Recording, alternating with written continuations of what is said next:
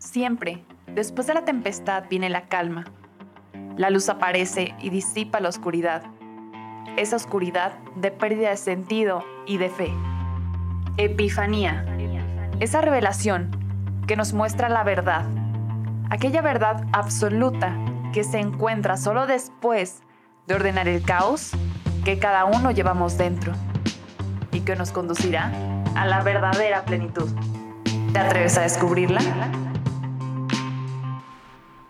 Buen árbol no puede dar frutos podridos, ni un árbol podrido puede dar buenos frutos. Hola, hola, ¿cómo están? Bienvenidos a este episodio número 9. Estoy muy contenta de estar nuevamente con ustedes, de poder compartir esta semana este tema tan interesante que sé que surgieron muchas dudas a raíz de, del pasado y el antepasado que hemos estado hablando un poco del amor propio, de los talentos, del cómo conocernos, que precisamente hoy vamos a profundizar un poquito más en esto. Y bueno, ahora con la frase que comienzo hablando acerca de un árbol, qué importante es el trabajar cada día en nuestras raíces, saber en dónde nos estamos plantando y pues trabajar de fondo estas cosas que muchas veces nos están haciendo solamente reaccionar ante la vida. Hoy considero em, de total importancia tocar el tema de cómo comenzar con un conocimiento personal, porque de repente pues llegan estas dudas, ¿no? O sea, gente me pregunta de que, bueno, sí, pero ¿cómo comienzo? Y como les decía en el capítulo, creo que anterior o, antes de ese, eh, quisiera desmenuzar todo y poderles decir, esta es como el método que debes de, seguir, pero realmente creo que la vida de cada persona es distinta. Pero bueno, hoy les traigo un experto en el tema, porque es, es, una personita muy especial que ya la van a escuchar en este momento, que me impresiona mucho porque es un chavo muy pequeño, bueno, para mí, digo, tiene 21 años, pero realmente creo que él estudia una carrera muy interesante que se llama Desarrollo Humano y Familiar. Y les confieso que cuando yo escuchaba a los estudiantes de esa universidad que ahorita nos va a platicar, a mí me impresionaba como su grado de conciencia y decía, wow, ¿qué les enseñan estos, a estas personas? Porque, no sé, me impactaba mucho toda la formación que les daban. Entonces, es por eso que hoy decido invitar a un estudiante de este instituto, que es el Instituto San Juan Pablo II, y pues bienvenido, Cris. ¿Cómo estás? Gracias por aceptar la invitación. No, de qué, Def. Gracias a ti. Eh, pues ahora sí que un gustazo pues. participar en, tu proyecto. Ya, ya estuve escuchando eh, unos episodios, sobre todo el del amor propio y el, último que, sacaste. Y creo que este tema va, va súper de la mano. Es un tema complejo, es un tema complicado por, pues, por meterse en, en el desarrollo personal, ¿no? Y, pero pues ahí le iremos dando y esperemos que, que, sea de su agrado y, les deje algo, ¿no? En su, en su corazoncito. Y que dé frutos buenos, como estamos diciendo. Que dé frutos buenos, que no sean podridos. Sí, y ahora que dices, ¿no? De los, de los episodios anteriores, o sea, eh, pues me recuerda esto de que hablaba el otro día sobre el amor propio y este concepto em, que hemos visto tanto en el mundo, pero de repente cuando no lo relacionamos con el desarrollo personal es cuando se puede haber como fragmentar la persona, ¿no? Pero, pero bueno. El día de hoy vamos a empezar a hablar sobre este desarrollo personal de una manera, pues, como fácil para empezar a, que cualquier persona lo pueda aplicar a su vida. Pero bueno, antes de eso, em, en varios episodios también les he comentado acerca de las dimensiones de la persona, las diferentes áreas que debemos de trabajar pues de manera integral para poder tener como pues esta vida que todos buscamos en, en plenitud, ¿no? Entonces, un área que considero pues, de vital importancia es el área espiritual. El área espiritual, más allá que pues, el tema religión o es este sentido de trascendencia que tenemos todos los seres humanos. Y bueno, en esta parte, Cris, pues ahora sí que tú instruyenos un poco. ¿Qué es para ti la espiritualidad o cómo lo definen como desde tu expertise? Pues bueno, eh, como ahora sí como, como poniendo algo previo, creo que sí es muy importante aclarar que la religión forma parte fundamental en, la espiritualidad, sin duda alguna. Sin embargo, el ser humano eh, es, es, un ser espiritual por naturaleza. O sea, no por el hecho de que a lo mejor yo sea católico o que otra persona sea este, de otra religión, significa que soy más espiritual que otra, ¿no? El ser humano es, es espiritual y es trascendental por naturaleza. Y bueno, yo la espiritualidad, eh, creo que lo, lo podría, es, un, es complejo de definir, porque la espiritualidad es una esfera de la persona que comprende todas las esferas. O sea, tenemos, la, por ejemplo, la esfera física, la esfera eh, donde trabajamos nuestra salud, tanto física como mental, eh, nuestro cuerpo. Tenemos la esfera de lo psicológico, tenemos la esfera social. Y creo que la esfera espiritual es la que se podría relacionar, o sea, al final de cuentas todas se relacionan entre sí, pero la espiritualidad es algo que se relaciona con todo. La que envuelve, ¿no? La que envuelve, definitivamente, es como, es como la que envuelve. Yo lo veo como, como un circulito en donde están todas las esferas y como que el, círculo de afuera, esa es la espiritualidad. Totalmente. Que es importantísima, ¿no? Creo que para mí esa sería como una definición mm, breve, sencilla de, de, de la espiritualidad para mí y que, bueno, de aquí se podría desmenuzar muchísimo más y muchísimo más y muchísimo más. Eh, pero bueno, en pocas palabras, de forma breve, eso es, eso es para mí la espiritualidad. Ok. Y bueno, la parte como, pues porque ahora saco lo espiritual a la luz, porque creo que tiene que ver también pues con esta vida interior, ¿no? O sea, con este conocerme, pero ¿cómo voy a conocer? Pues desde ahí, o sea, desde esta, esta dimensión de mi persona, es como empiezo a tener esta vida interior, póngame la redundancia, eh, para empezar a saber quién soy, y pues ahora sí, comenzando un poco más a adentrarnos en el tema, ¿qué es el desarrollo personal? O a ver, primero platícanos, Chris, ¿cómo es que llegaste a estudiar desarrollo humano y familiar? O sea, ¿qué fue lo que se tuvo que detonar en ti o no sé, qué nos quieras compartir? Uy, pues eh, digamos que mi camino en general del desarrollo humano, o sea, de, interesarme en el desarrollo humano, fue cuando entré a, a una comunidad de, de, jóvenes en la que actual, actualmente todavía radico eh, yo entré a los 17 años, 17 años, fue en el 2018, 17 eh, años.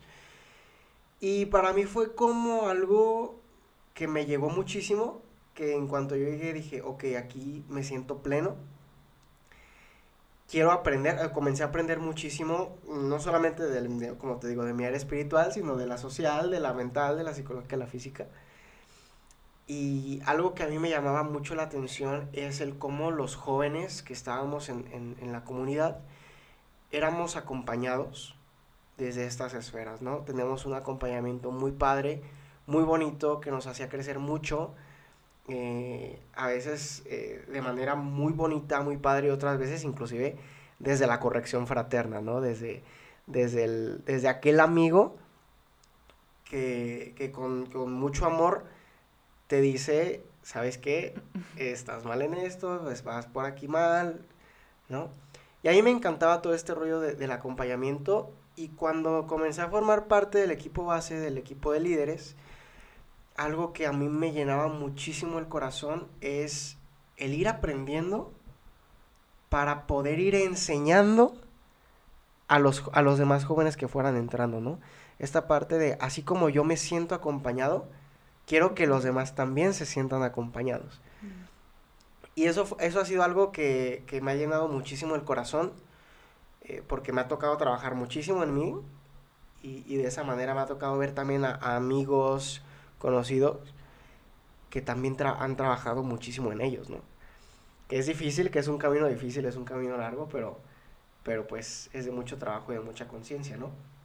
Eh, después de dos años en la comunidad, ya cuando yo estaba a punto de entrar a la, a la carrera, pues yo entré a Ciencias de la Comunicación, era algo que a mí me apasionaba. Ya conocía esta carrera de desarrollo humano y familiar, ya la conocí, bueno, en ese entonces se llamaba Ciencias de la Familia. Eh, ya la conocía, sin embargo, nunca había visto como a profundidad que se veía, o sea, realmente yo la veía como una carrera muy ñoña o muy, este... de niñas. Muy de niñas. Y cuando una, una, una, una muy buena amiga, mi mejor amiga, eh, comenzó a enseñarme sus trabajos, lo más o menos lo que veía, su plan de estudios. Me empezó a llamar muchísimo la atención y dije, ok, esto, esto me gusta, ¿no? Inclusive me gustaba más apoyarle en sus trabajos que hacer los míos. Sí, sí, sí. Eh, y fue cuando eh, era diciembre, me acuerdo, acababa de terminar el semestre, un poquito turbio porque me tocó viajar. Y cuando entro al siguiente semestre, bueno, entra el siguiente año, fue cuando voy a preguntar al, aquel, aquí al Instituto Juan Pablo II sobre el plan de estudios. Me dicen, híjole, es que ya tenemos otro plan de estudios, es un plan de estudios nuevo. Lo leí y dije, ok, de todas maneras, esto es para mí, esto es lo que quiero hacer. Porque si bien yo ya tenía una cierta experiencia en el acompañamiento, en el desarrollo humano, en el trabajo sobre todo con jóvenes, y que bueno, trabajar con jóvenes es, es muy difícil, ¿no? Por, por, Oilo, el grande. Por lo cambiante. No, o sea, bueno, yo soy súper joven y te digo que es difícil justamente por lo mismo, porque yo soy joven. Claro, sí. Entonces, a veces es como, como de no ¿Cómo llegarles, no? O sea, ¿Cómo, ¿cómo... llegarles? Y también a veces me enfrento como con situaciones que viven mis amigos, que yo también vivo. Claro, sí. Entonces es, híjole, o sea... No puedes decirles. Exacto, no, ni siquiera tengo la experiencia o no tengo la, la, la madurez necesaria para, para acompañarlos y ahora sí que en ese momento entra con, más bien como la amistad fraterna, ¿no? Claro. Eh, y bueno, entro a, a la carrera justamente por, aunque ya tiene algo de experiencia en acompañamiento, quería encontrar estrategias que me pudieran ayudar de una manera más profesional. O sea, que no nada más fuera por simple experiencia, sino también adquirir conocimientos, adquirir estrategias, adquirir habilidades. Y dije, esta carrera es, es la esencial, es para mí. Total, eh, yo estaba muy emocionado, ¿no? Entré, este, hice los trámites, hice el examen, llega la pandemia y... No. Eh, bueno, me tocó hacer el primer año, los primeros dos semestres de, de manera virtual. Ahorita ya gracias a Dios estoy en mi cuarto semestre, o sea, estoy muy, muy verde todavía. Pero eh, creo que en esta carrera he encontrado no solamente la parte bonita de la carrera, la parte humana, eh, sino también muchísimas estrategias, muchísimos eh, conocimientos, inclusive áreas en las que a mí me gustaría desarrollarme más, ¿no? Sobre todo la, el área psicológica es algo que a mí me llama mucho la atención. Eh, por ahí la teología me gusta mucho, pero más como para saber y conocer. Siempre he sido súper fan de, la teología, de la, cosas de la iglesia, de la política, del derecho. Eh, tal vez no para radicar en esas áreas, pero sí como conocimiento, ¿no? Y bueno, es así como, como mi pequeño testimonio, mi pequeña historia de, en el desarrollo humano. Ay, qué cool. Pues gracias, Chris, por compartirnos tu historia. Y, ¿sabes? Me hace pensar eh, precisamente el, pues, el episodio anterior que hablábamos acerca de, de los talentos. Y aquí pienso como, ¿cómo sí puede estar vinculado nuestra profesión y nuestra pasión? ¿Sabes? O sea, porque de repente, o sea, como personas, eh, llegamos como a fragmentarnos cuando no nos conocemos. ¿Por qué? Porque, un ejemplo, cuando yo estoy diseño gráfico, de verdad, yo no sabía ni qué rayos quería de mi vida, ¿sabes? Entonces creo que desde ahí también sería importante como desde pues súper jóvenes, o sea, empezar a trabajar este, a ver, es importante esto, esto, esto. No sé si es solo en México que nos falte mucho como la orientación tanto vocacional como de trabajar más, pues eso, con los chavos. Ahora sí que tenemos una gran misión con esa parte, pero qué padre, o sea, que tú has como encontrado y que fuiste como valiente para renunciar como a la otra profesión, que es como, a ver, eh, las comunicaciones pues igual te gusta y creo que eso no va a dejar de suceder, pero el cómo ahora puedes adaptar o puedes como hacer ese, em, ¿cómo se dice eso? O sea, como embonar ambas cosas, ajá, y, y, pues ponerlo al servicio, ¿no? Que creo que es lo más importante, como el descubrir para qué soy bueno, qué es lo que me gusta y pues desde ahí poderlo y no querernos fragmentar también como personas, ¿no? O sea, de que, a ver, aquí soy una persona para mi carrera profesional y para mi vida otra cosa. O sea, creo que como lo que decías, ¿no? Cuando le ayudabas a tu, a tu amiga Melissa. Melissa. Melissa. Por aquí tuvimos a su hermana también. Sí. Cuando le ayudabas a. Ajá. Cuando le ayudabas a, pues a Melissa, ¿no? A hacer sus tareas y es como, wow, ¿sabes? O sea, como, es como lo que te llenaba y lo que te estaba llamando de alguna manera. ¿Cómo o qué recomendaciones podrías como compartirnos para comenzar a, pues a como a descubrir en nosotros eso que nos apasiona o eso que nos mueve? ¿O qué funcionó para ti? Yo creo que es es muy importante el, discernimiento y el ser lo más objetivos posibles. Eh, obviamente tenemos nuestras pasiones, tenemos lo que, lo que nos, nos gusta, nos apasiona, vaya. Eh, pero también algo que, que yo escuchaba en una clase, ¿no? Era como de, tienes que aprender, o sea, tienes que poner en una balanza tu pasión, o sea, lo, aquello que quieras hacer y para lo que eres bueno.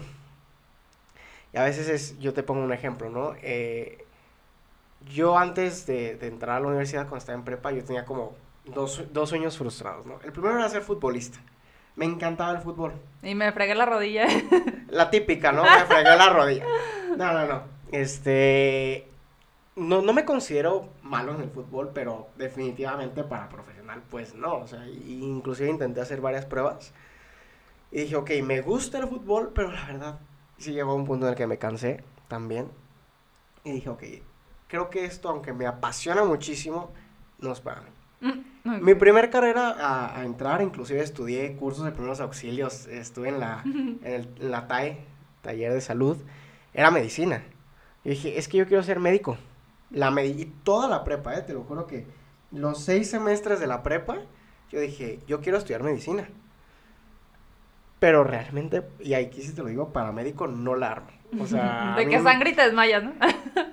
La, la, sangre no, pero veo, a mí no me gustan las agujas, no me gusta este, las, las curaciones, o sea, de verdad no. Y fue cuando dije, la verdad es que como médico no la voy a armar. Fue cuando decidí entrar a comunicaciones, que es algo que a mí me apasiona muchísimo, el rollo de las comunicaciones, entre muchas pasiones que tengo. Este, está, está la parte de las comunicaciones. Eh, sin embargo, bueno, te digo que tuve este cambio de, de carrera y algo que yo siempre quise como tener en mente es eh, poder mezclar, que al final de cuentas es una carrera que se puede mezclar con las comunicaciones, que es justamente lo que estamos haciendo ahorita.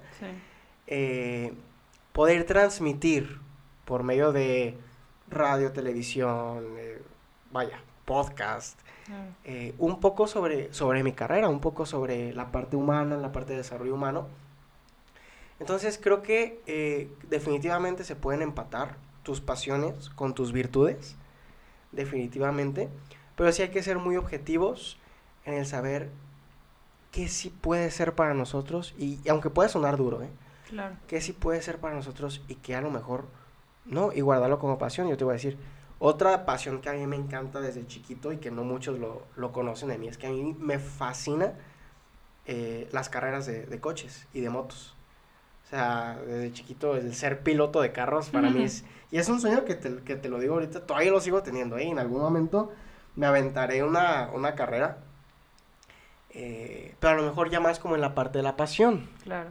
En la parte de la pasión, en la parte del hobby. Eh, y bueno, en este momento estoy eh, combinando también mi carrera es una pasión, no solamente es, es mi estudio. Claro.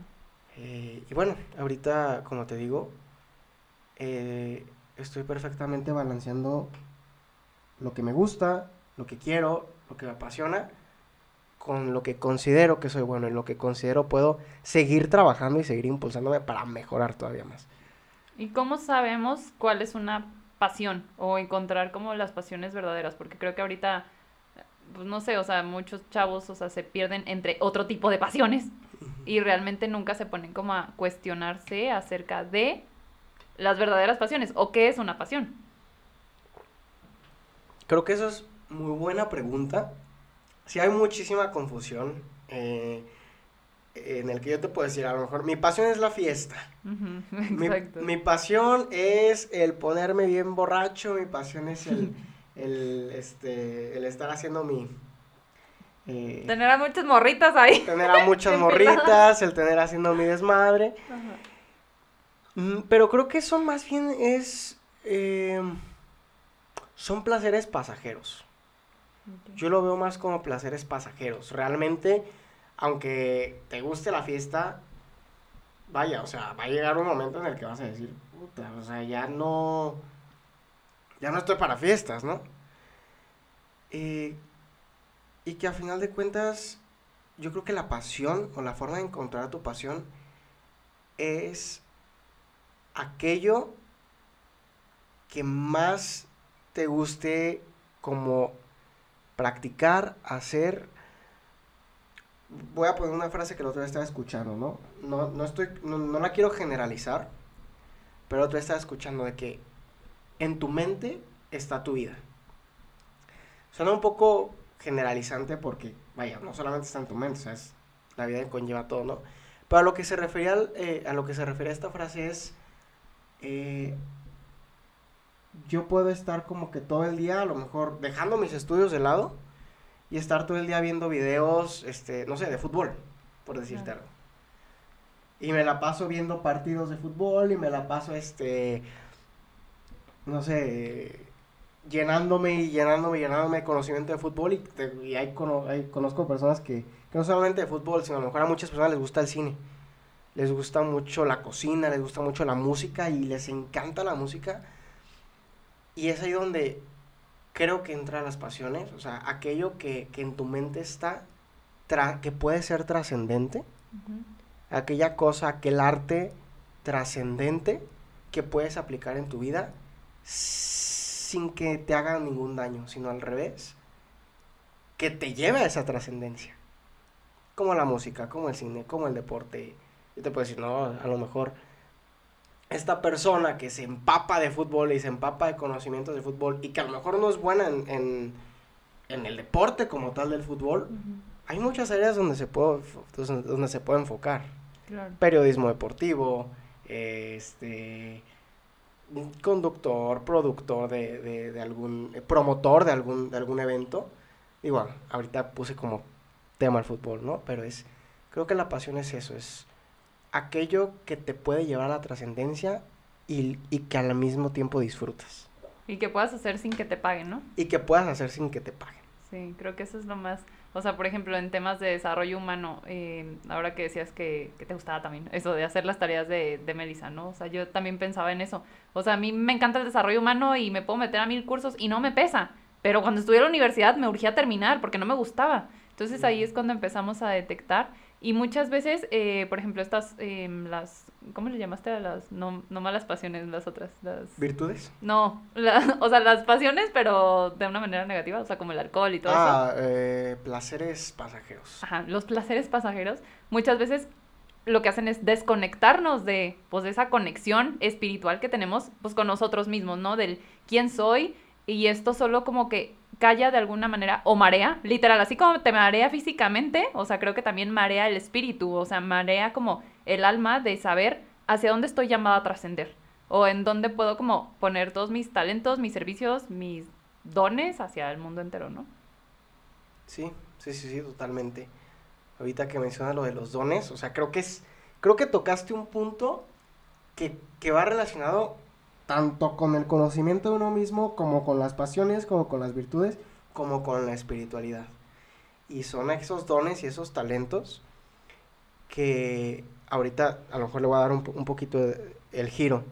Eh, si bien a lo mejor podemos apasionarnos y podemos tener el don y el talento de hacer algo, en, en mi forma de ver las cosas o en mi punto de vista, creo que siempre es importante el donarlos al mundo, el donarlos a los demás, el, ese servicio a los demás, no solamente si yo sé pintar, no solamente hacer mis pinturas y tenerlas ahí en mi cuarto, sino si tienes el talento, arriesgate y llévalo a la trascendencia y llévalo y, y, que te conozca el mundo, ¿no? Y, no solamente por, por, ganar fama o porque te conozcan, sino porque, porque al final de cuentas un don o un talento que tú tengas, así como a ti te hace trascendente, puede ser la pasión o la forma de impulsar de otro. Claro.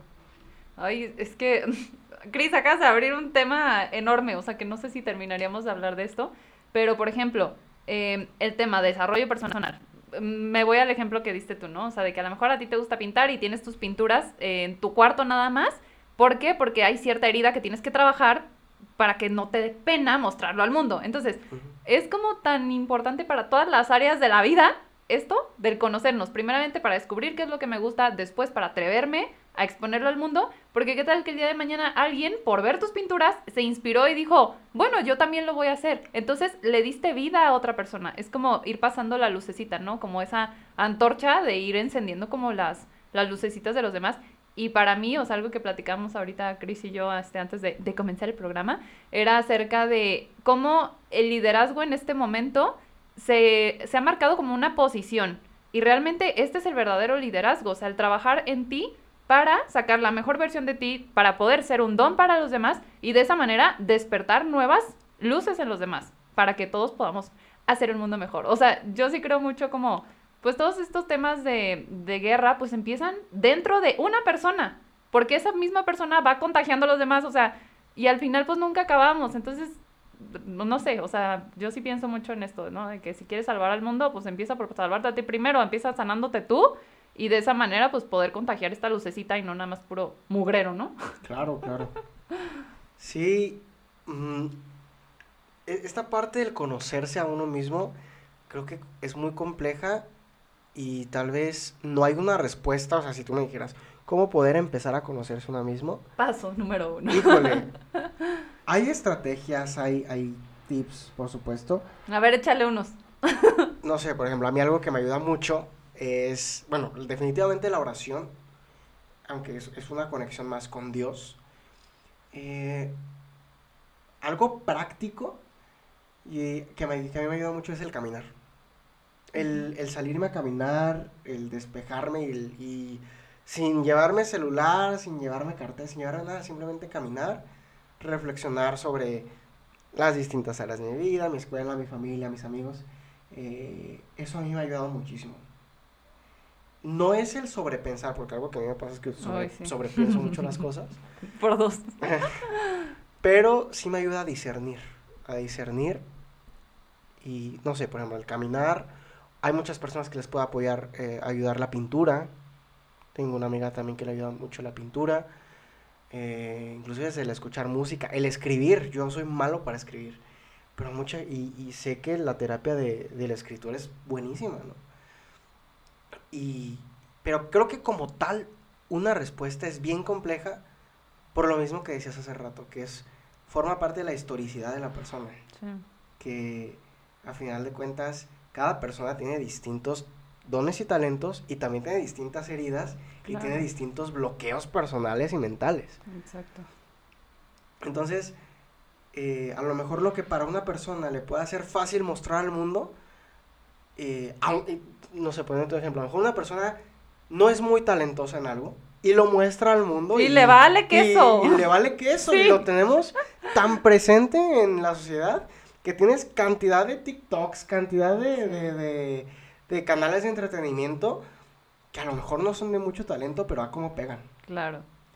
Y a lo mejor personas que tienen tanto talento y no lo muestran al mundo, pues, o sea, no es comparar una con otra, sino es, tienen distintas dones, tienen distintas heridas, tienen distintos bloqueos. Exacto. Eso es como muy importante y la parte de liderazgo creo que es, es una habilidad muy, muy fundamental, el liderazgo mental, el liderazgo espiritual, que es difícil porque creo que se tiene que trabajar desde uno mismo, desde tu carácter, desde tu personalidad. Eh, el ser, el aprender a ser dócil para unas cosas, el aprender a ser fuerte o recto para otras. Claro. Eh, y que, bueno, los, los errores se cometen en el camino, ¿no? Y creo que tanto tú como yo hemos cometido N cantidad de errores en el camino. Mm, no sé, yo te puedo decir, un error que lo cometí ayer, o sea. Sin embargo, es justamente también eso, de que los errores también forjan tu carácter, también forjan tu liderazgo. Y, y eso hace que el aprender de tus errores y el reconocerlos también eh, forja este, este líder de acción, este líder que, que a final de cuentas puede llevar a la trascendencia a otras personas que también pueden ser líderes. Claro. Y creo que también otro aspecto y otra virtud importante es pues la humildad. Exactamente. O sea, te voy a ser honesta, o sea, hace un tiempo yo pensaba sobre este concepto, ¿no? De, de liderazgo, que nos han vendido como una exigencia y que todos quisiéramos ser como... Pero el verdadero líder, para mí, es alguien que no se dice líder, ¿sabes? O sea, alguien que naturalmente, o sea, porque creo que sí es algo que viene, pues, esto también del espíritu, o sea, de, causar un impacto en los demás, pero no por, por reconocimiento, sino simplemente porque quiero ayudar de corazón a las personas que me rodean y creo que aquí está la clave, ¿no? O sea, como el siempre cuestionarnos, y esto creo que siempre le he dicho también, ¿para qué hago las cosas? O sea, si lo hacemos por ego, pues nos vamos a dar un buen de topes en la vida, pero siempre que hagamos las cosas simplemente por amor, y ahora sí viene esta parte de darnos como don a la sociedad, pues es como lo vamos a hacer trascendente. Bueno, así creo yo, ahora con nuestra filosofía que nos aventamos. Sí, definitivamente. Eh, y no solamente en la parte de liderazgo, o sea, siento que muchas cosas que a lo mejor anhelamos o pedimos tanto y no nos llegan en el momento que queremos. Claro. ¿No? Sí. Eh, y en el momento a lo mejor en el que menos lo esperamos o en el que menos lo deseamos, llegan. Claro. Y, y es justo algo que a mí me pasó. A mí, eh, abriéndome un poquito con, contigo, Con, tu público, eh, a mí algo que me cuesta mucho trabajo es como el, el trabajar este, esta docilidad, sobre todo en la, en la humildad. Eh, yo me acuerdo que hace unos años yo, yo anhelaba, ¿no? Anhelaba ser líder. Y yo decía, es que yo tengo esto, yo tengo esto, yo tengo esto, yo tengo esto. Por supuesto que puedo ser líder. Y, y no me llegó el momento. Y fue como, ok, o sea, no es mi momento. Y efectivamente, en el transcurso del tiempo me di cuenta de que efectivamente no era mi momento. No era mi momento. Y cuando menos lo esperé y cuando menos lo deseé, eh, me llegaron varias pruebas y varias situaciones que me hicieron abrir los ojos y decir, ok, Señor, ahora qué es lo que quieres de mí.